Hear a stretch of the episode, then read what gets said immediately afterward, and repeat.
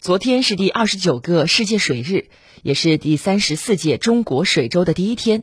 去年，沪苏浙三省建立起联合河湖长制，在交界处的水面上织起了一张联保共治的网络。昨天，跨界治水项目启动，上海和苏州从好邻居变成了一家人。我们来听广电全媒体记者刘洋、知俊的报道。上午，上海市青浦区金泽镇和吴江汾湖高新区正式签署《雪落样一体共治备忘录》，一次握手，一次突破。这标志着长三角一体化示范区内首个跨界河湖一体治理项目正式启动。雪落漾二点四平方公里的水域，东岸属于汾湖高新区，西岸则属于上海市青浦区金泽镇，是名副其实的界湖。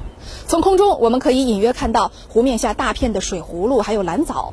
过去呢，两家各分一片水，联合保洁，各捞各家草。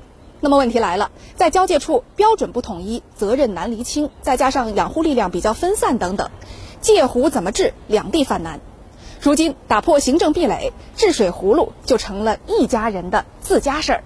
上海市青浦区金泽镇副镇长吕健介绍说：“从融合到一体是什么意思？变成夫妻关系了，所有的事情都是一体。所以我们这次呢，也是通过这个体制机制创新啊，来实现同一个交界河湖，同一个养护标准，而且是同一个管养单位，同一把尺子来监督考核。所以我们真正能够做到这个一体共治。”随着此次备忘录的签署，一体化养护和治理的招标工作将在今年四月正式启动。双方将雪洛漾整体水域及岸线八米范围内作为一个整体标的，采用一体化养护标准，实行一体化招标模式，共同招标选取专业公司进行整体水域管理养护。吴江汾湖高新区农村工作局局长周宇。